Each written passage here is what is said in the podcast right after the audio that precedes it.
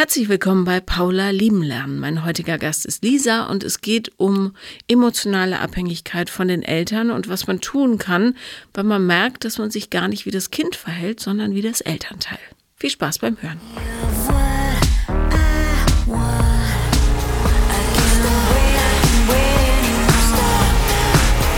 Herzlich willkommen, Lisa. Hi. Schön, dass du extra angereist bist. Ich ja. freue mich. Ähm, Berlin zeigt sich heute zum Glück von seiner besten Seite, weil die letzten Tage waren nicht so dolle hier. Gestern war auch schon sehr schön. Ah, gut. Mhm, ja, okay. genau. Da. Aber erst gestern Nachmittag, oder? Genau, aber ähm, perfekt zum, zum, zur Ankunft. Ja. ja. Ich finde ja auch 23 Grad ist das ideale Wetter. Total. Mehr Gerade mit kleinem Kind noch dabei. Perfekt, ja. Das kleine Kind hast du jetzt leider nicht mitgekriegt, äh, mitgebracht. Du mhm. weißt ja, wie sehr ich Babyfüßchen liebe. Ich hatte mich schon gefreut auf die kleinen Zehen. Ja, vielleicht kannst du danach noch mal ein bisschen Zehen knödeln. Ja. Aber wir reden wahrscheinlich nur sekundär über das Baby. Worüber ja. möchtest du sprechen? Genau, es geht tatsächlich ähm, heute so ein bisschen um das Verhältnis ähm, zu meiner Mama. Mhm. Also beziehungsweise um ja nicht nur das Verhältnis, sondern so um die Geschichte mit meiner Mama, weil das momentan tatsächlich sehr, ja, so belastend ist, würde ich sagen. Und nicht nur momentan, mein Leben lang eigentlich schon. Ähm, und ich so ein bisschen im Zwiespalt bin, weil meine Kinder lieben meine Mama, meine Mama liebt meine Kinder. Ähm, und mein Papa ist gestorben vor zwei Jahren und ähm, seitdem hat sie uns.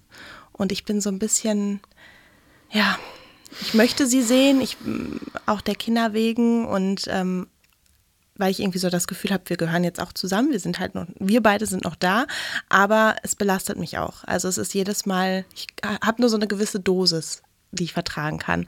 Und vor allem, weil meine Mama halt so eine Suchtthematik hat, die sie nicht einsieht, also wo sie ganz weit weg ist von Einsicht und ich mein Leben lang schon damit zu tun habe, dagegen anzukämpfen und mit ihr zu reden und immer gegen ja, gegen eine Wand spreche eigentlich ne, und sie von mir auch nichts hören möchte.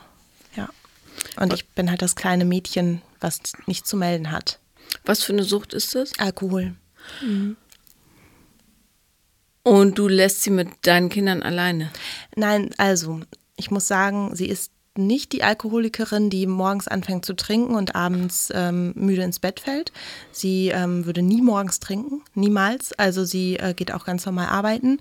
Ähm, Sie trinkt ähm, abends, auch dann, wenn sie weiß, ich rufe sie nicht mehr an. Also ähm, sie hat halt so ihre Wege. Also sie will halt nicht merken, also sie will halt nicht, dass ich merke, dass sie getrunken hat, aber ich merke es direkt. Ich merke es, ähm, wie sie mit mir schreibt. Ich merke es, wie sie spricht. Also ich merke jeden Schluck direkt. Äh, ich bin da einfach mein Leben lang drauf gepolt. Ne? Und ähm, ja, sie trinkt halt mehrfach die Woche, nicht jeden Tag. Das ist für sie der Grund, warum sie keine Alkoholikerin ist und weil sie ja auch noch arbeiten geht. Ähm, aber wenn sie Probleme hat und sie was belastet, dann kompensiert sie auch mit Trinken. Das ist für sie aber auch total normal. Also das darf man ja. Und genau, ja, das ist so. Aber betrinkt sie sich ähm, bis zur Bewusstlosigkeit? Oder? Äh, früher ja, als ich ein Kind war. Ähm, meine Eltern haben sehr viel ähm, zu zweit auch gefeiert. Ähm, meine Freunde fanden das immer total cool, was für coole Eltern ich habe.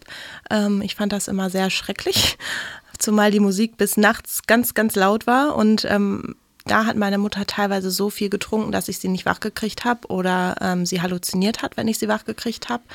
Mm, aber ähm, das war dann halt nur am Wochenende, vielleicht mal einmal unter der Woche, also ja noch langst, längst kein Problem in ihren Augen.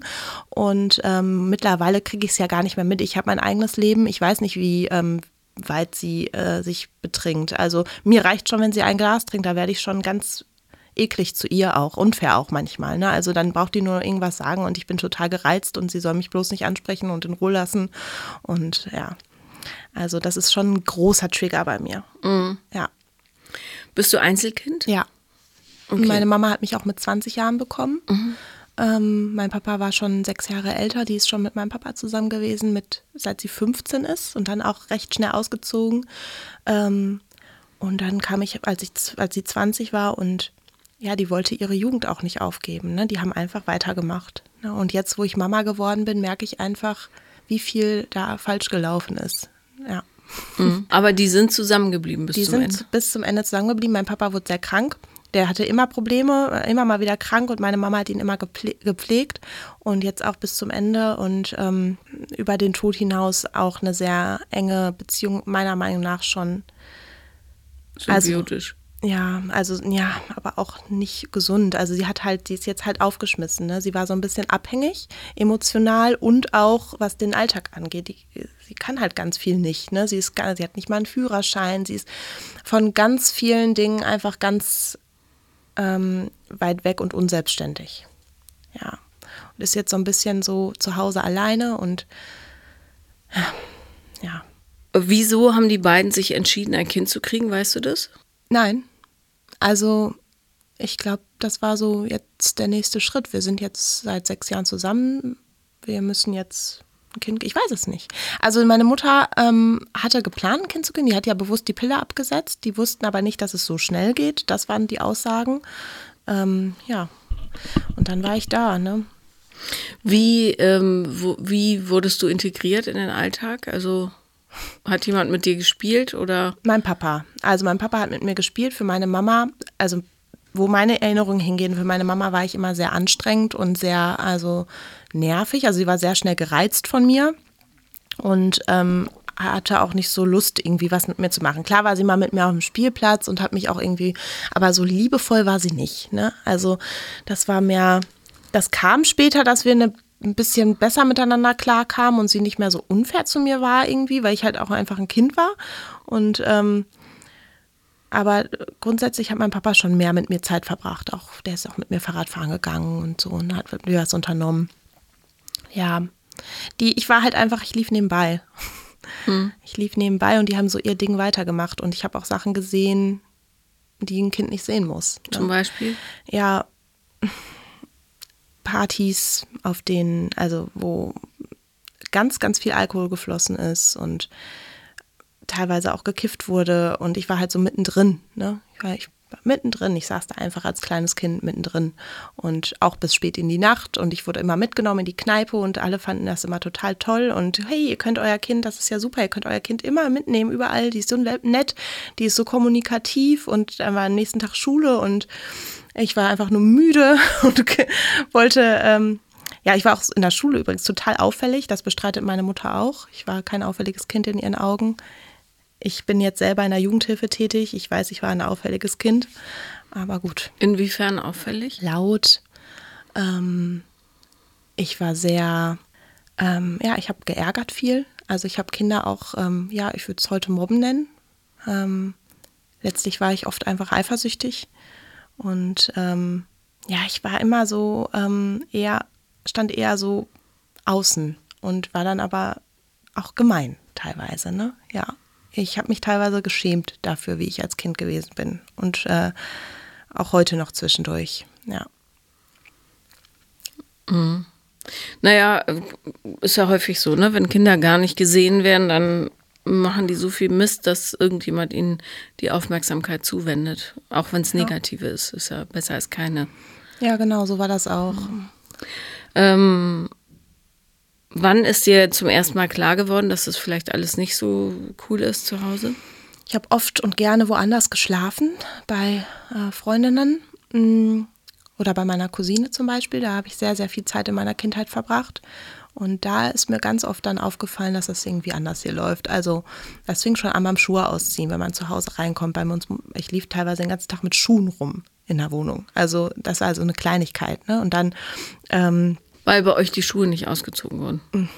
es war auch immer chaotisch und unordentlich. Ne? Also wurde einfach nicht gemacht und ähm, oder zusammen Mittag gegessen. Ich meine, klar, mein Papa war lange arbeiten, wir haben oft zusammen dann abends gegessen, aber dann vorm Fernseher. Also dann haben wir im Wohnzimmer, ich habe auf dem Boden gesessen und wir haben vorm Fernseher gegessen. Also es gab nicht dieses, wir reden über unseren Tag und äh, nehmen uns Zeit füreinander. Das gab es einfach nicht. Das gab es in anderen Familien. Und da war, wurde mir das dann langsam so ein bisschen klar. Ne? Und ähm, ja, und dann auch, wenn ich nachts wach geworden bin und die Musik einfach total laut war und ich nicht mehr schlafen konnte und ich meine Eltern angefleht habe, bitte leiser zu machen und ich dann einfach nur belächelt wurde oder, ne, was denkst du, wer du bist? Du hast uns hier nichts zu sagen, wir machen hier, was wir wollen.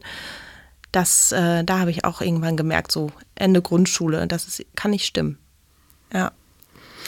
Gab es irgendwie ähm, Mittel und Wege, wie du versucht hast, für dich eine bessere Lösung zu finden als Kind?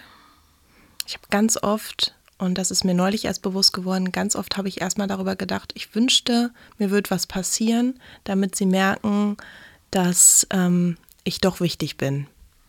Also diesen Gedanken hatte ich tatsächlich, hatte ich tatsächlich dann irgendwann. Und das ist mir neulich erst bewusst geworden, dass es nicht normal ist, dass ich das gedacht habe. Ja. Nee, wie traurig. Mhm. Mhm. Ja, und ähm, ja, je älter ich wurde, desto mehr wurde mir das einfach klar. Und ähm, ja, ich. Das Schlimme ist, ich habe mich auch nie getraut, weit wegzuziehen oder auszuziehen, als ich 18 war zum Beispiel, als ich konnte, weil ich auch, im Nachhinein wird mir klar, ich war einfach so unsicher gebunden, dass ich Angst hatte, in die Welt hinauszugehen. Ne? Ja, und das wäre eigentlich das Richtige gewesen. Schnell weg. Ja. Mhm. Aber konnte ich nicht. Konnte ich bis heute nicht. Ich bin immer noch nah an meiner Mama, ne? Also eine halbe Stunde Fahrt. Ja. Und ähm, wie, also wie schnell hattest du deinen ersten Freund? Weil das ist ja äh, ein relativ gängiges Fluchtmittel. Ja. Ähm, ich habe mich mit 15 in einen ähm, äh, Jungen verliebt, äh, mit dem ich dann zwei Jahre später auch zusammengekommen bin. Davor war es halt einfach nur so ein bisschen Spaß. Und äh, mit dem war ich dann, bis ich 21 wurde, zusammen. Und das war eine ganz schreckliche Beziehung. also leider ähm, ist der sehr narzisstisch geprägt und ähm, es war ganz viel On-Off und ganz viel emotionale Ausbrüche und ja, es war eine furchtbare Beziehung eigentlich. Schade, dass es halt die erste Beziehung so schrecklich war. Ne? Ähm, nee, ich bin tatsächlich mit meinem zweiten Freund dann zusammengezogen. Ähm, als ich mit dem zusammengekommen bin, der war ein bisschen bodenständiger, der war Polizist, der, ähm, ich war 23 zu dem Zeitpunkt, ähm, er war Polizist, der war nett, der war äh, lustig, aber optisch gar nicht meins. Mhm. Ähm, ich dachte am Anfang, das ist völlig okay. Ähm, wir waren auch nur befreundet und ich glaube, wir hätten Freunde bleiben müssen. Also wir, ähm, ich dachte, wir machen das jetzt, wir gehen diese Beziehung ein und ich habe einfach dieses romantische fehlte, diese, diese, dass ich mich angezogen gefühlt habe von ihm. Ne? Das fehlte, das war einfach nicht da und das habe ich dann beendet. Ja. Wie lange ging das? Zwei Jahre. Zwei Jahre ohne romantische Anziehung. Ja. Ähm, aber gut, woher sollst du es auch wissen, ne? Ja. Ja. also, ähm, das war einfach, es war, wir hatten viel Spaß, wir haben viel gelacht, aber das war einfach, nee, nicht das Richtige. Wann ist dir zum ersten Mal klar geworden, dass du vielleicht eine Therapie brauchst? Ach, früh. Ähm, mit 17. Da habe ich nämlich ähm, auf einmal in meinem Bett gelegen und habe die ganze Zeit immer daran gedacht, was, wenn ich jetzt runtergehe und meine Eltern sind tot. Und habe dann angefangen, Ängste zu entwickeln weil ich immer dieses Szenario vor, Kopf, äh, äh vor den Augen hatte. Und dann habe ich auch eine Therapie gemacht. Mein Papa war aber damals ähm, Beamter und ich war über ihn versichert. Und die ähm, Versicherung, äh, die, die Therapie musste zu dem Zeitpunkt noch selbst bezahlt werden. Und irgendwann hat mein Papa nicht weiter bezahlt, weil er gesagt hat, ähm, Quatsch, braucht man nicht ich mache auch mal eine Therapie, hat er mal gesagt. Also so ins Lächerliche gezogen. Ne? Und dann gab es noch total Ärger, weil, er, weil da Rechnungen offen waren und so super unangenehm für mich. Ähm, irgendwann hat diese Therapeutin eine Kassenzulassung bekommen und ich war jetzt äh, dann nicht mehr über meinen Papa versichert und bin dann wieder zu ihr zurückgegangen. Und äh, dann haben wir weitergemacht. Und das jetzt auch erst kürzlich beendet.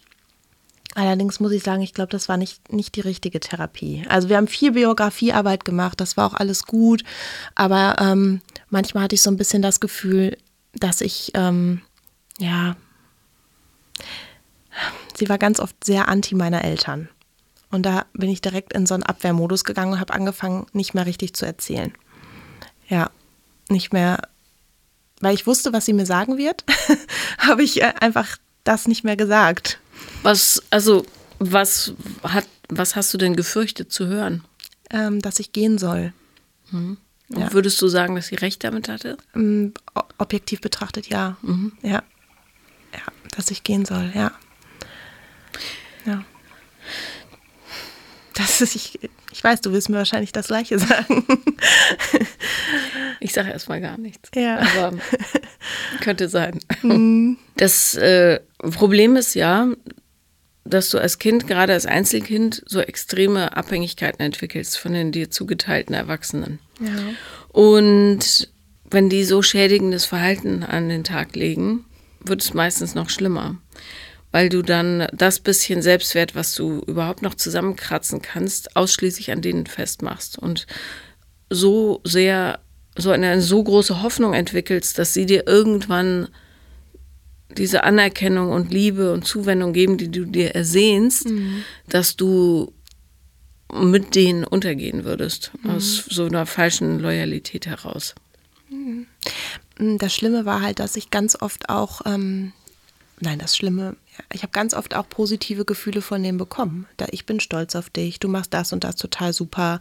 Ähm, wenn ich meinen Abschluss hatte, ne, wie stolz sie auf mich sind. Dann, äh, wenn, wir, wenn ich meinen Papa mal irgendwie draußen getroffen habe, hat er mich an der Hand genommen und wollte mich allen zeigen, weil er so stolz auf mich war. Das habe ich gefühlt und dann aber gleichzeitig wieder dieses, du bist nicht wichtig und was du sagst ist nicht wichtig, ähm, dann in so anderen Momenten, ne? Und das war dann so, wo bin ich eigentlich? Also,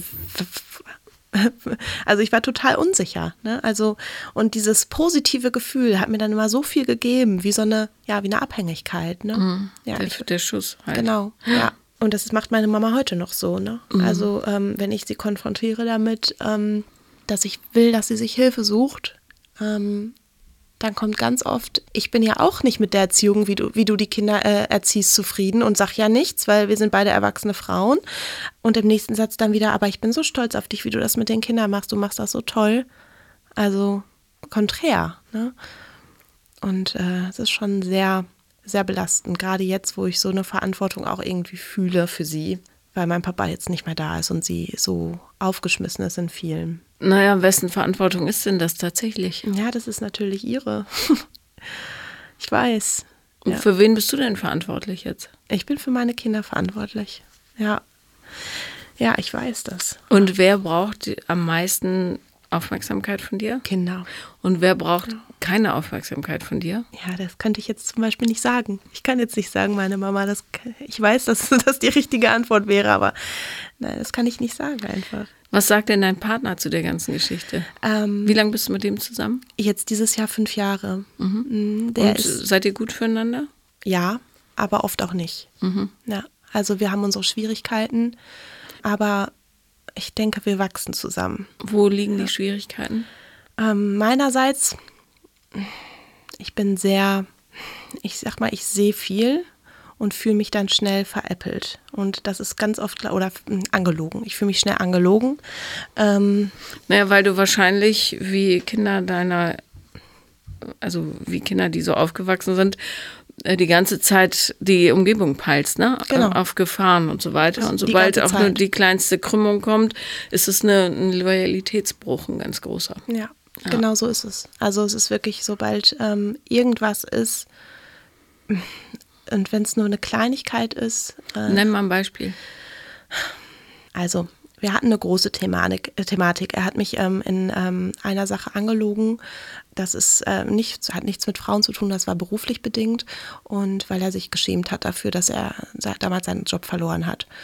Und das hat in mir aber ganz viel kaputt gemacht. Also, ähm, das war für mich so, jetzt glaube ich dir gar nichts mehr. Und ähm, er leidet da auch drunter. Aber jedes Mal, wenn er dann sagt, das muss doch jetzt mal aufhören, also du musst dann, sage ich, aber du bist selber schuld, du hast mich angelogen, jetzt kann ich dir nicht mehr vertrauen und ähm, das sind halt so. Also hat er seinen Job verloren und dir nicht gesagt, dass er ihn verloren ja, hat, oder genau, was? genau. Kannst du denn ähm, diese Scham, die er gefühlt hat und die ihm das nicht ermöglicht hat, dir das zu sagen, wenigstens in Teilen anerkennen, dass es einfach ein Themenbereich ist, an dem er ganz, ganz viel arbeiten muss. Ja, also ich weiß, was ihn da bewegt hat und ich weiß, dass er genau einen Themenbereich hat, woran er arbeiten muss, weil er sehr stolz dann oft ist und nicht, ähm, ja, sich nicht als Versager fühlen möchte. Ähm, aber ich denke mir, was hätte, was wäre denn passiert? Also dann hätte es mir gesagt und ne, ähm, okay, es kann halt passieren, es passiert jeden Tag auf der Welt, ne? Das ist ähm, Es ist völlig okay. Und, ähm, Aber das ist deine Sicht der Dinge. Ja. Ne? Und er wollte halt auf gar keinen Fall, dass ich ihm in irgendeiner Art Druck mache, dass er sich was Neues sucht. Er hat sich auch wirklich bis kurz vor knapp erst was Neues gesucht, also ganz lange nicht. Aber er wollte halt auf keinen Fall diesen Druck von mir bekommen. Und das ist immer so. Er möchte von mir halt keinen Druck bekommen. Und deswegen verstehe ich es aus seiner Sicht Blicke schon. Aber das hat halt einfach leider viel kaputt gemacht in mir. Und ich weiß auch nicht, wie ich daran arbeiten kann, dass ich ähm, ihm wieder vertraue. Ich, ich, ich schiebe ihm dem, die Karte immer zu. Ich sage immer, du musst da was für tun, dass ich dir wieder vertraue. Mm, ja, äh, Beziehung führt man ja zu zweit. Ne? Mhm. Also weiß er denn, wie wichtig das für einen Menschen wie dich ist, dass da gar keine Kommunikationslücken auftauchen? Ach, nein, glaube ich nicht. Dann musst du ihm das sagen. Ja. Ich glaube, er ist zum Beispiel auch ein bisschen anders aufgewachsen. Er ist äh, russischer Herkunft und da ist Familie nochmal, also ich weiß nicht, ob es immer so ist, aber bei denen ist das Familie steht immer über alles. Also da gibt es auch nicht diesen ähm, Abbruch von Eltern. Das sind meine Eltern und das bleiben meine Eltern. Ähm, und ähm, deswegen ist er immer sehr pro meiner Mama. Ja. Und ich habe oft das Gefühl, dass ich ihn überzeugen muss, dass das und das jetzt aber scheiße ist. ne? Und das möchte ich eigentlich gar nicht. Aber na gut, das ist, äh, wenn du aus unterschiedlichen Kulturen kommst, gibt es solche Hürden. Mhm. Ich finde bloß, egal wo man herkommt, ähm, in einer Beziehung muss man sich aufeinander zubewegen. Mhm. Also es geht nicht zu sagen, bei uns ist es aber so. Ja. Das kannst du nicht sagen, das kann er nicht sagen. Mhm. Sonst wird es halt irgendwann schwierig. Ja, ja weil eine Beziehung ein lebendiger, wachsender Organismus ist. Mhm. Und man tatsächlich zusammen wachsen muss. Ja. So, und wenn man das nicht tut, dann ist man halt zwei separate Bäumchen irgendwann. Ja. Das sehe ich bei uns tatsächlich, aber dass wir irgendwie total zusammenwachsen, auch wenn wir unsere Differenzen haben. Mhm. Vor allem, weil ich finde, dass er ein Megapapa ist ähm, und ähm, er ist jetzt, er hat jetzt nicht diesen Kontext, also ähm, ich bin ja, ich habe die Erzieherausbildung gemacht, studiere soziale Arbeit, also ich weiß halt einfach auch so generell, was Kinder angeht, viel. Ähm, und er jetzt nicht, aber er lernt total viel und er möchte auch ganz viel aufsaugen und möchte sich dann auch entwickeln. Und das finde ich total schön, dass ich bei ganz vielen Vätern nicht. Ja, die Kinder lieben ihn und ähm, man merkt halt auch, dass wir bei ihm an erster Stelle stehen. Mhm. So körperlich ist bei uns gerade nicht viel. das liegt aber an mir. Das hat auch mit dieser Sache zu tun, dass ich mich belogen fühle oft. Also ich kann es einfach nicht. Ne? Ich kann keine körperliche Nähe dann gerade zulassen, wenn ich nicht dieses Vertrauen habe. Ja. Mhm. Nochmal ganz kurz zurück, nur um deine Aufmerksamkeit auf etwas zu lenken. Ja. Ähm, was natürlich, ja, bei allen gibt es, also wir kopieren ja das, was wir erlebt haben, immer. Ja. Auf die eine oder andere Weise. Und ähm, häufig fehlt uns dann der Blick für das, was gerade passiert. Äh, und damit meine ich jetzt nicht deine Beziehung, aber mhm. hm, oder das sich wiederholende Muster quasi. Also was halt nicht passieren kann und ähm, was natürlich getriggert wurde durch dieses, ich sag dir nicht, dass ich gefeuert worden bin, ist, dass du nicht gesehen wirst in deinen Bedürfnissen. Und dein Bedürfnis nach Sicherheit äh, beinhaltet natürlich auch, dass da noch eine zweite Kraft ist, die irgendwie ein bisschen Knete mit ins Familiensystem spült. Ne? Mhm. So. Ähm, und das musst du ihm unbedingt klar machen, weil mhm. das, es kann sein, wenn er ein anderes Erleben hatte in der Kindheit, dass er dafür gar keinen Blick hat. Ja. Woher auch, ne? Ja, für für mhm. Menschen, die das nicht erlebt haben, die, gibt es diese Gefahr nicht. Mhm. So. Wenn du aber so sehr nach und du musst nach Sicherheit streben, weil du nur Unsicherheit erlebt hast, ähm, wenn das durch den kleinsten Hau angetitscht wird, bricht halt dein eh fragiles Kartensystem da genau. zusammen. Ne? Ja. Und das ist passiert. Bloß, ähm, du musst es verständlich machen, damit er äh, das nicht wieder macht, wie wahnsinnig wichtig das für dich ist und aus welchen Gründen. Und dann muss er aber auch willens sein, das zu reparieren. Mhm. Mal abgesehen davon, mit so zwei so kleinen Kindern bist du wahrscheinlich tot, tot, todmüde, mhm. ähm, was die Libido einfach killt. Ja, und das ja. weiß jeder, der schon mal in so einer Situation war. Dieses Vertrauen erlangst du meiner Meinung nach nicht nur über Gespräche wieder, sondern vor allen Dingen auch über das Gefühl des körperlichen Vertrauens. Das bedeutet, diese Annäherung über den Körper ist total wichtig, um das heile zu machen, Okay. finde ich. Ja. Und das reicht aber, wenn du dich von ihm umarmen lässt und einfach mal in dich reinspürst, wie du dich fühlst in seinen Armen. Und das wirklich lange machst, also keine Ahnung, 20 Minuten, 30 Minuten. Oh wow, okay. Ja, dass ihr euch einfach haltet. Okay. Und du alle Gefühle, die dann in dir hochkommen, du wirst wahrscheinlich irgendwann einen Abwehrmechanismus entwickeln. Ist zu nah, geh weg, lass mich. Äh, vielleicht kommen komische Gedanken, du meinst es nicht ernst. Dann wieder tiefe Liebe, dann vielleicht totale Verwirrung und so weiter. Also wird ganz, ganz viel hochkommen. Aber es wäre wichtig, dass du all diese Gefühle in diesem Prozess mal durchlebst und spürst. Ja. Und dann müsst ihr wirklich, und das finde ich höchste Eisenbahn, darüber sprechen, idealerweise mit jemand Drittem, ähm, damit sie das nicht reinfrisst in das Ja. System. Ne? Das habe ich auch vorgeschlagen, eine Paartherapie zu machen. In seinen Augen ist das das Ende von einer Beziehung. Ja, weil er Russe ist. Ja. Ja, sag, äh, für, für, für dich ist wichtig. Sag nicht für uns, sag es für dich wichtig. Okay. Mhm. Du möchtest nur, dass er mal mitkommt zu deiner Therapeutin. Ja, die ist beendet, die Therapie. Ja, ist ja egal, Ja. du hast plötzlich, Ja. du hast halt jemand Neues, möchtest es mal ausprobieren und sagst, du möchtest über dein Vertrauensproblem sprechen. Okay. Und du möchtest, dass er zuhört. Okay. Easy. Also äh, gerade so Therapie löst ja bei ganz vielen Menschen große Ängste aus. Ne? Oh Gott, ich krieg's alleine nicht hin. Äh, alle zeigen mit dem Finger auf mich. Ähm, Therapie macht man nur, wenn alles am Ende ist und so. Das ist ja Quatsch. Ja, sagt meine Mutter übrigens auch. Ja, Ja. äh, zu der kommen wir noch. Also ähm, ja, Paartherapie macht man, wenn man merkt, es ist einfacher, dass man noch jemanden mit im Boot hat, der das sortiert. Ja. weil zu viel überlappt und man dann nicht mehr klar sieht. Ja. So, du willst, dass er zuhört, während du über dein Vertrauensproblem sprichst. Ja. Ja. Ähm, weil gerade wenn es so tief sitzt, kannst du es nicht alleine lösen, weil du hast nur deine Sicht. Ja. Ne? Aber seine Sicht zählt natürlich auch.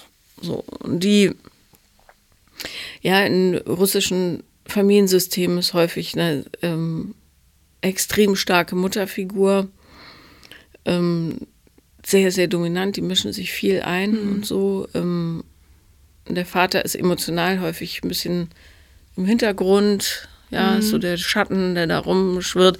Also so sehr, sehr kompliziert. Gerade russische Mädchen haben häufig Schwierigkeiten, sich frei zu entfalten, weil so Ja. viel Druck ist. Ja. Verstehe es nicht als Angriff auf dich, dass er das nicht will, sondern einfach der, das ist so angstbesetzt Ja. ja, in diesen Kulturkreisen.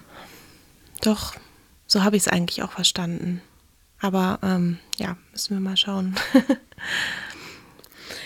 Vielleicht kannst du das sogar ähm, abgekoppelt von ihm als Person betrachten, weil dieses Thema des Nicht-Vertrauen-Könnens, des Unsicherseins und so, das ist ja universell bei dir. ja, total. Hm. Total. Ähm, ja, und es ist halt auch so ein bisschen, ich will halt, will halt am liebsten, dass er total loyal hinter mir steht, was meine Mama angeht, was er auch tun würde, das weiß ich. Aber mh, ich habe halt so ein bisschen das Gefühl, dass ich nicht ganz durchkomme, ähm, also vielleicht auch von ihm nicht ganz das höre, was ich hören möchte. Vielleicht möchte ich auch irgendwo hören, du solltest den Kontakt abbrechen. Ähm, einfach damit ich ähm, sehe, dass er die Intensität sieht, wie schlimm das für mich teilweise war und ist. Selbes Thema wie in der Jugend. Du möchtest gesehen werden. Ja, genau. Ja. Ähm, das ist da natürlich super schwierig, weil er einen völlig anderen Blick auf Ja. Familien hat. Ne? Ja. Und er wird wahrscheinlich nicht niemals so reagieren können mit dieser Rigorosität und so, die es nötig hätte, Wahrscheinlich, um ja. einen Cut zu machen. Das kann er nicht. Ja. Es wird, ich, ich bin auch realistisch, es wird diesen Cut auch nicht geben. Also ich, ich kann es mir einfach gerade gar nicht vorstellen, dass ich mit meiner Mama cutte. gesunde Grenzen würden ja reichen, Ja. weißt du? Ja. Bedingungen, zu denen Umgang stattfinden kann. Ja. Also auch mit dir. Am liebsten, wenn, würde ich halt einfach das Patentrezept dafür haben, wie sie einsehen kann, dass sie problembehaftet ist. Und das würde mir schon helfen. Mir würde schon helfen, wenn ich sie frage, hast du getrunken? Und ich eigentlich die Antwort kenne. Und sie sagt ja. Aber sie sagt nein und lügt mich an. Und das ist halt auch wieder. Sie sagt, nein, habe ich nicht. Und ich sehe es aber. Ich höre es und ich sehe es. Und es, sie ist nicht betrunken in dem Moment, aber sie hat getrunken. Und dann das Glas, wenn es nur ein Glas war, zu verleugnen, stellt mich einfach so hin, du bist dumm, du verstehst das nicht. Aber hier zeigt sich ganz wundervoll deine emotionale Abhängigkeit. Ja. Du übernimmst nämlich die Verantwortung für ihr Tun. Ja. Gut wäre, das nicht zu tun. Ja? Ja. Weil nur dann kannst du frei leben. Also dein erwachsenes Leben leben. Und Aber ich kann es nicht ertragen, sie dann so zu sehen. Also ich möchte ja, dass sie gesund ist. aber das ist ihre Entscheidung, Ja. nicht deine. Das ist Ja. Mhm. nur ihre. Keine Ahnung, was sie für Nöte hat innerlich, äh, ja, dass sie das, dass sie diese negativen Gefühle alle betäuben muss. Und die wird sicher auch nicht glücklich sein mit ihrem Leben.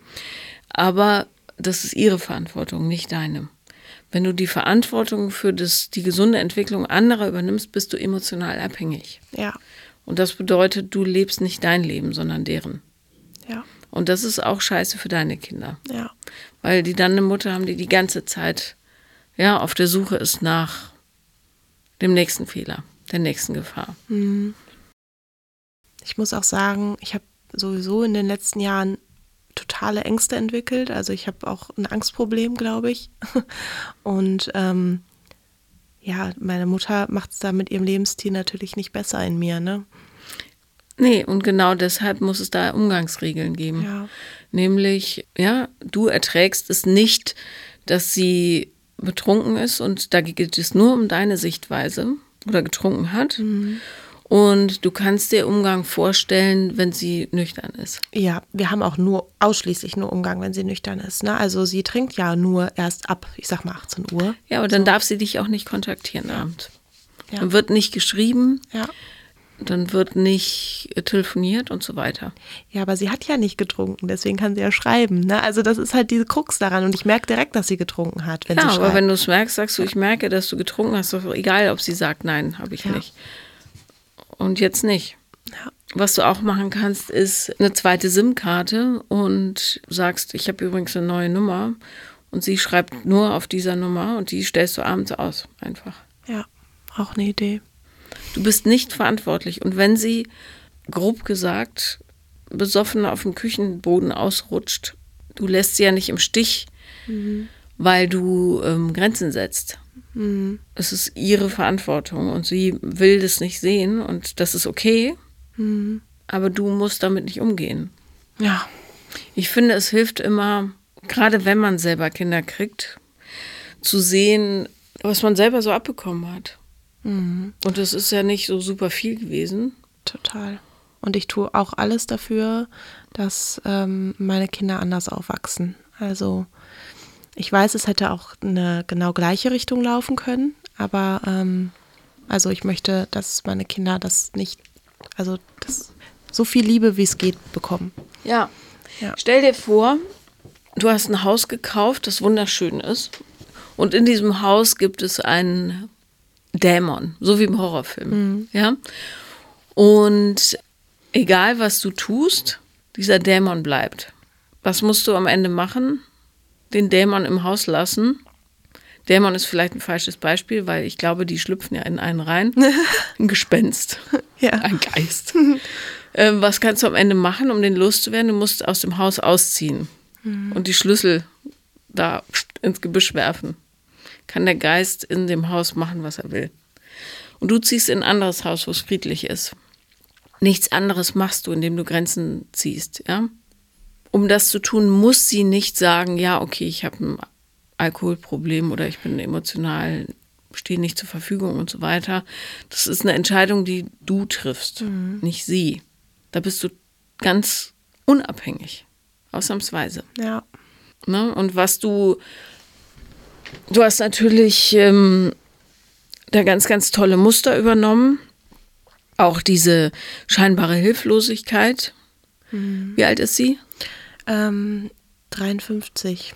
Die ist jung, die ist, die ist vier Jahre älter als ich. Ja. Vier Jahre älter. Mhm. Mehr nicht. Ja, die ist jung, total. Ja. Die könnte zum Beispiel einen Führerschein machen, was gut ist, dass sie keinen hat, weil sie ständig besoffen ist. Aber ähm, man kommt schon von A nach B, wenn man es will. Mhm. Als erwachsener Mensch. Mhm. Ja, ja. Und man kann selber ja, sich Hilfe holen als erwachsener Mensch. Nichts davon musst du machen. Mhm. Gar nichts. Wenn man nicht weiß, wie man zur Post geht, kann man jemanden fragen, der bei der Post arbeitet zum Beispiel. Mhm. Ja, ich muss mich freimachen von diesem, dass ich Verantwortung für sie habe, aber ich weiß nicht, irgendwie geht das nicht gut. Ja, Weil ich klar. halt auch große Angst habe, sie zu verlieren, ne, wegen ihrem Lebensstil. Ne? Also dann auch wieder, obwohl. Ja, aber ja, du kannst doch den Lebensstil gar nicht stoppen. Ja, ich weiß. Sie raucht halt auch ähm, extrem, ne? Und ihre Mama, meine Oma, ist auch an Lungenkrebs gestorben mit 54. Ja, das wird sie ja wissen, dass ja, die Mutter gestorben ist. Ja, ja. Und sie entscheidet sich trotzdem dafür. Ja, und deswegen war ich auch immer total sauer, weil meine Oma ist gestorben, als sie 14 war. Ich habe die ganze Zeit immer gedacht, warum hört ihr denn nicht auf zu rauchen? Das ist doch so gefährlich. Die ist eindeutig wegen ähm, Rauchen gestorben, ne? weil sie hat Lungenkrebs wegen ihrem, ihres Rauchens bekommen. Ja, und warum hört ihr denn nicht auf? Das ist doch, ihr habt doch ein Kind. Ich habe das ganz oft gesagt, ihr habt doch ein Kind. Also, du bist aber das Elternteil hier in dieser Rolle. Ja. Du benimmst dich, als wäre sie deine Tochter. Ja, das stimmt. Ist oft so. Sie ist aber nicht deine Tochter, sondern du bist ihre. Ja. Und wenn sie rauchen will, lass sie rauchen. Du musst dir diese Fragen überhaupt nicht stellen. Ja. Sie raucht, weil sie es will. Mhm. Fertig. Ja, klar. Und wenn sie früh sterben will, dann weil sie das will. Mhm. Und nichts, also es ist wirklich gar nicht dein Job, sie davon abzuhalten. Mhm. Gar nicht. Nicht eine Sekunde am Tag. Aber was geht denn in also ich, jetzt wo ich Mama bin, das Schlimmste, was mir passieren kann, ist, dass meinen Kindern was passiert. Das Zweitschlimmste ist, dass mir was passiert und meine Kinder alleine sind. Ich könnte mir nichts Schlimmeres vorstellen. Und dann frage ich mich, was geht denn in deren Köpfen vor, wenn man ein Kind hat, dass man so fahrlässig mit seinem eigenen Leben umgeht? Weil man ja eine Verantwortung hat für Kinder. Und das hat mich immer so sauer und traurig gemacht, dass ich dachte, ich bin doch da. Warum? Ja. Warum macht ihr das? Und das kann dich auch sauer und traurig machen und dann musst du weitermachen. Ja. Das ist wieder dieses Bitte seht mich. Mhm. Möglicherweise kann sie dich nicht so sehen, wie du es dir wünschst. Und darum musst du deinen Blick auf dich richten und nicht hoffen, dass es von außen kommt. Mhm. Und die weiß die ist ja nicht doof. Die weiß, dass man stirbt, wenn man ganz viel raucht. Die weiß, die dass Krankenschwester. Nicht, ja, dann weiß sie es doppelt ja. und dreifach. Ja. ja. Die weiß, dass man stirbt, wenn man ganz, ganz viel Alkohol trinkt. Die weiß, dass man emotional verwahrlost, wenn man sich nicht den eigenen Problemen stellt. Das weiß sie alles. Mhm. Die entscheidet sich trotzdem dagegen. Und das ist ihre Entscheidung. Und sie ist erwachsen. Und du hast da nicht drin rumzufummeln. Ja, das wird ihr jetzt sehr in die Karten spielen, dass, dass du das so sagst, weil das sagt sie ja auch. Aber sie hat da recht in ja, dem Punkt. Sie hat weiß. da recht. Mhm. Es ist nicht dein Job, dich um, sich, um sie zu kümmern. Das muss sie selber machen. Und da, wo man Grenzen setzt, können andere sich entwickeln. Mhm. Wenn du die ganze Zeit sagst, ah, jetzt hast du dich voll gekotzt, lass mich dich sauber machen, kann sie nicht erwachsen werden und auch nicht erwachsen handeln. Ja. Nein, also. Und so ja, sinngemäß, mhm. ja. Also die muss lernen, selbstverantwortlich zu sein. Und du musst es aber auch. Mhm. Du fummelst in Sachen rum, die dich nichts angehen. Mhm. Aus Gründen, logischerweise. Ja. Aber die Zeit, die du da investierst, die fehlt dir für dich und für deine Kinder und für deine Partnerschaft. Mhm. Das stimmt. Sie, sie hat da recht. Hm. Das ist ihre Entscheidung, ganz alleine. Und all deine Hoffnungen, ähm, ja, bitte lieb mich, bitte seh mich, bitte lass mich dir so wichtig sein, dass du das aufhörst. Genau. Ja, das ist der das, Punkt. Das wird nicht passieren. Ja.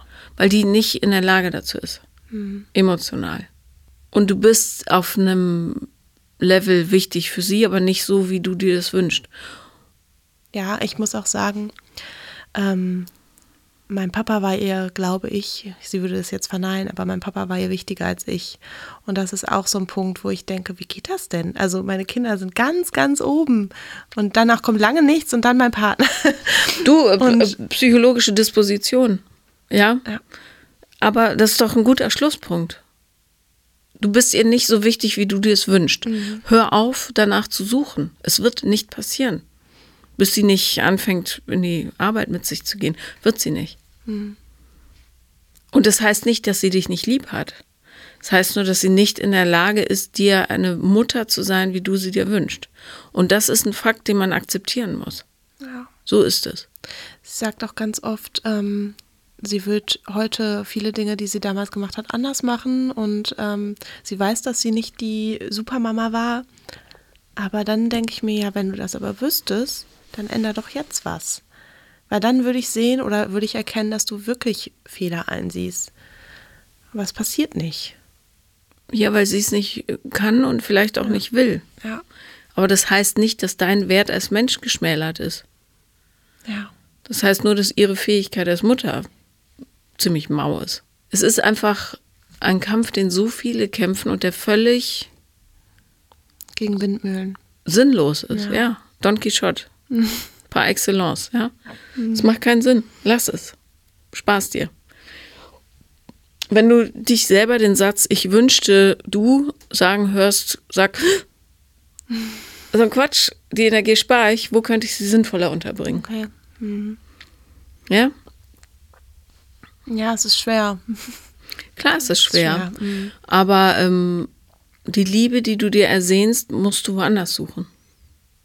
Und dann wird alles leicht. Dann kannst du sie als erwachsenen Menschen sehen, der gute Seiten hat, der schlechte Seiten hat, aber für dessen Wohl und Wehe du nicht verantwortlich bist und vor allem, der dir nicht das geben kann, was du brauchst. Und das macht den Umgang dann viel, viel einfacher, weil du dann sagen kannst, nö, heute nicht. Mhm. Heute will ich nicht. Du musst auch nicht sagen, nein, heute nicht, weil du getrunken hast, das kannst du für dich machen. Ja, okay. Du musst ihr das nicht unter die Nase reiben, die weiß, wenn sie besoffen ist. Mhm. Ja, aber für dich heute nicht, will ich nicht. Diese Liebe, die du dir ersehnst, musst du woanders finden. In dir idealerweise. Ja, schwer. Na klar, weil du mhm. total unsicher bist und wenig Selbstvertrauen. Natürlich, wenn du als Kind vorgelebt bekommst, dass du nicht wichtig bist, wo soll es herkommen? Ja. Aber wende die Energie dafür auf, das jetzt aufzubauen. Wie mache ich das denn am besten? Indem du dir selber treu bist und Dinge tust, die für dich gut sind. Mhm.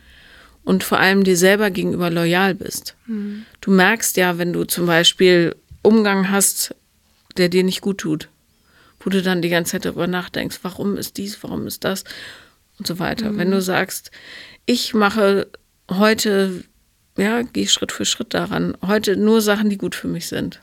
Dann merkst du, aha, ich kann für mich etwas erreichen. Und dann wächst das Stück für Stück. Das mhm. dauert. Aber es geht. Wie es nicht geht, ist, wenn du Zeit deines Lebens darauf hoffst, dass ein Mensch, der es nicht kann, offensichtlich, und es jetzt viele, viele Jahre bewiesen hat, dir das gibt, was du unbedingt brauchst. It's not gonna happen. Ich sage das so brutal, weil ich das weiß und ich will dir die Zeit ersparen. Mhm. Die kann das nicht. Ja. Glaubst du auch nicht, dass sie es lernt? Sie will es ja nicht lernen. Ja. Wenn die Leute es lernen wollten, müssten die ganz tief in das dunkle Tal steigen. Ja. Und das tut wahnsinnig weh. Ja. Und ich garantiere dir, jemand, der noch aktiv suchtkrank ist, der meidet das um jeden Preis. Ja. Also. Ich wäre auch immer gefragt, was muss denn passieren, dass sie es erkennt? Also. Die wird tot umfallen, ohne dass es passiert. Mhm. Wahrscheinlich. Wahrscheinlich, ja. Und es ist nicht schlimm. Es ist ihre Entscheidung und auch ihre Verantwortung. Bloß als Kind sind wir natürlich darauf gepolt oder als Kinder, dass wir logischerweise die Liebe von denen kriegen sollten, die dafür gesorgt haben, dass wir hier auf der Welt rumspazieren. Mhm. Aber in ganz, ganz vielen Fällen passiert es einfach nicht.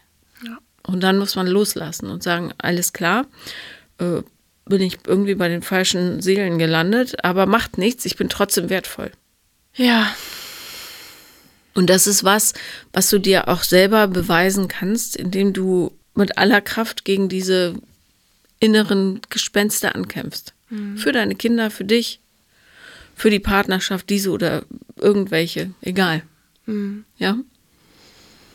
Ja, es ist schon auch frustrierend. Also irgendwie auch gut, das mal so zu hören, aber auch irgendwie frustrierend, weil es ja eigentlich das ist, was ich weiß, aber mir anderes erhoffe. Mhm. Ja. Eine Grundmelodie. Mhm. Du weißt es, aber du erhoffst dir anderes. Mhm. Ja. In dem Fall ist es gut, im Wissen zu glauben, nicht der Hoffnung. Weil es auch deine Perspektive auf alles, was sie tut, ändern wird. Mhm. Ins Gesunde. Mhm. Und sei total, ähm, sei dir um deine Verletzlichkeit bewusst. Ja, diese Lüge deines Mannes. Ähm, ja, und ich kenne ihn ja nicht, weiß nicht, was der noch für Baustellen hat. Aber wenn du es so siehst, dass er schamgetrieben, natürlich, weil er vielleicht auch ein bestimmtes Männerbild im Kopf hat, wie Männer sein müssen, bla bla bla, aber auch aus Schutz dir gegenüber, weil er möchte, dass du das Gefühl hast, er ist der Richtige für dich mhm. und so weiter, dann kann man das auch liebevoll betrachten, auch wenn es mhm. Kacke ist. So hat er es auch mal gesagt. Aber das fällt mir tatsächlich sehr schwer, das so zu betrachten. Natürlich, ja. weil du mit einem grundsätzlichen Misstrauen ausgestattet bist. Ja. Ähm, das aber wiederum nicht an ihm liegt, sondern an deinen Eltern und deiner Kindheit. Ja. Also oder der Art, wie dir vorgelebt wurde, was du wert bist. So. Ja.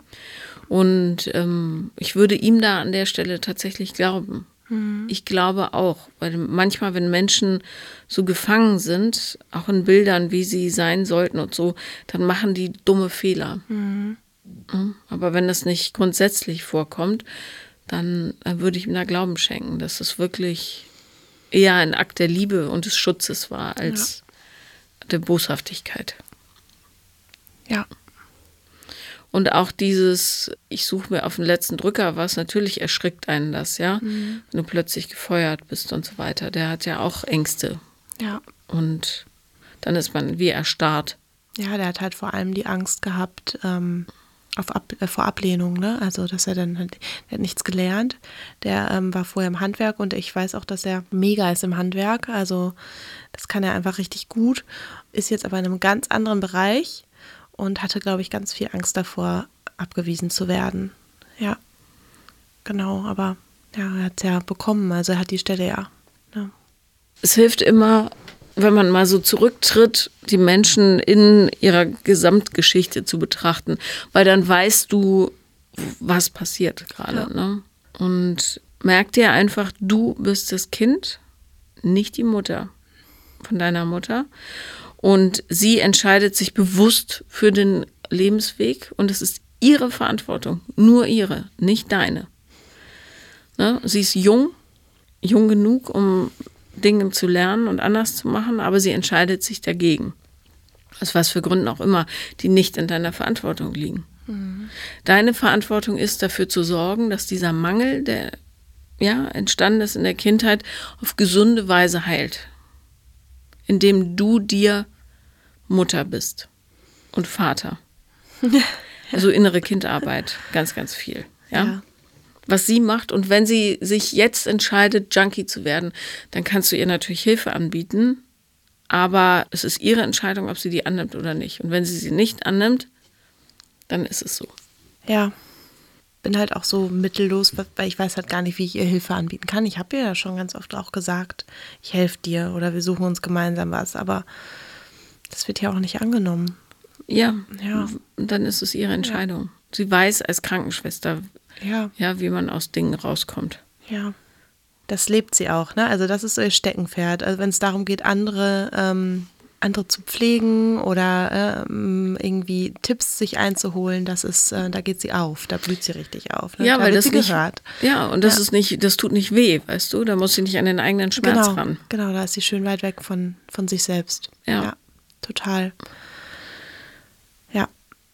Aber auch das hast du wahrscheinlich oft genug gesagt und ja. so, dann reicht's jetzt, mhm. weißt du? Und das heißt ja nicht, dass man jemanden verstoßen muss oder so, sondern hier geht es wirklich nur darum, Grenzen zu setzen. Zu sagen, das tut mir gut, das tut meinen Kindern gut und das tut mir nicht gut. Mhm. Und da würde ich tatsächlich dein Wohl vor das deiner Kinder setzen in dem mhm. Fall. Wenn dir der Umgang nicht gut tut, sehen sie die Oma halt seltener. Ne? Und das werden die auch verknusen. Ja. Ja, es ist. Ähm die Zeiträume, wo wir uns sehen, sind auf jeden Fall ähm, ausgewählt. also ich weiß halt, wann ich sie anrufen kann und wann nicht, ne, um wie viel Uhr oder ja. Und das wird auch weiter dann so sein. Mein Wunsch wäre einfach, dass sie einen gesunden Lebensweg einschlägt. Hör auf, ja. mein Wunsch wäre zu sein. Ja, ja. Du musst dich davon lösen. Mhm. Sonst hangelst du dich von Wunsch zu Wunsch zu Wunsch und bist immer wieder enttäuscht, weil auch dieser Wunsch nicht in Erfüllung geht. Mhm. Sag lieber, ich verstehe, dass sie diesen Wunsch nicht hat. Verstehe ich aber nicht. du musst nicht verstehen, aber akzeptieren. Ja. Ja. Wahrscheinlich, es bleibt mir nichts anderes übrig. Es ist halt so ein bisschen, ich bin halt, wenn ich noch bei mir als kleines Kind bin, ich habe meinen Papa verloren und ich möchte nicht noch meine Mama verlieren. Und das war halt schon immer so, ne, dass ich das gedacht habe. Ich habe schon ganz früh gedacht, ähm, ihr, wie ich ja auch die Therapie dann bekommen habe, ich habe ganz früh gedacht, ihr werdet früh sterben. Also es war, kam schon ganz schnell und da hatte ich immer Angst und immer versucht, gegen anzukämpfen. Und das ist auch schrecklich, aber weißt du, was diese Angst hauptsächlich nährt? Deine Angst, alleine zu sein. Du bist aber gar nicht mehr alleine, ja. weil du dir selber Heimat bist. Mhm. Sein könntest, mhm. wenn du dran arbeitest. Ja, und wenn du das weißt, dann verschwindet diese Angst auch. Ja. Dann ist es eher eine Traurigkeit darüber. Aber dann ist es keine Angst. Mhm. Du kannst halt so gar nicht in die Verantwortung für dein eigenes Leben geben, weil du das abhängig machst davon, dass jemand anderes gesund wird. Ja, Co-Abhängigkeit nennt man das auch. Ne? Richtig. Mhm. Ja. Und zwar aufs Feinste. Mhm. Das ist schon traurig. Klar. Ja. Aber wenn was traurig ist, kann man darum trauern. Und dann wird die Trauer irgendwann ein bisschen blasser. Dafür muss man aber akzeptieren, dass es so ist. Ja, ich arbeite dran. Gut. Danke, dass du da warst. Ich danke dir. das war Paula Liebenlernen. Und wenn ihr auch mal dabei sein wollt, dann schreibt mir am besten auf Instagram.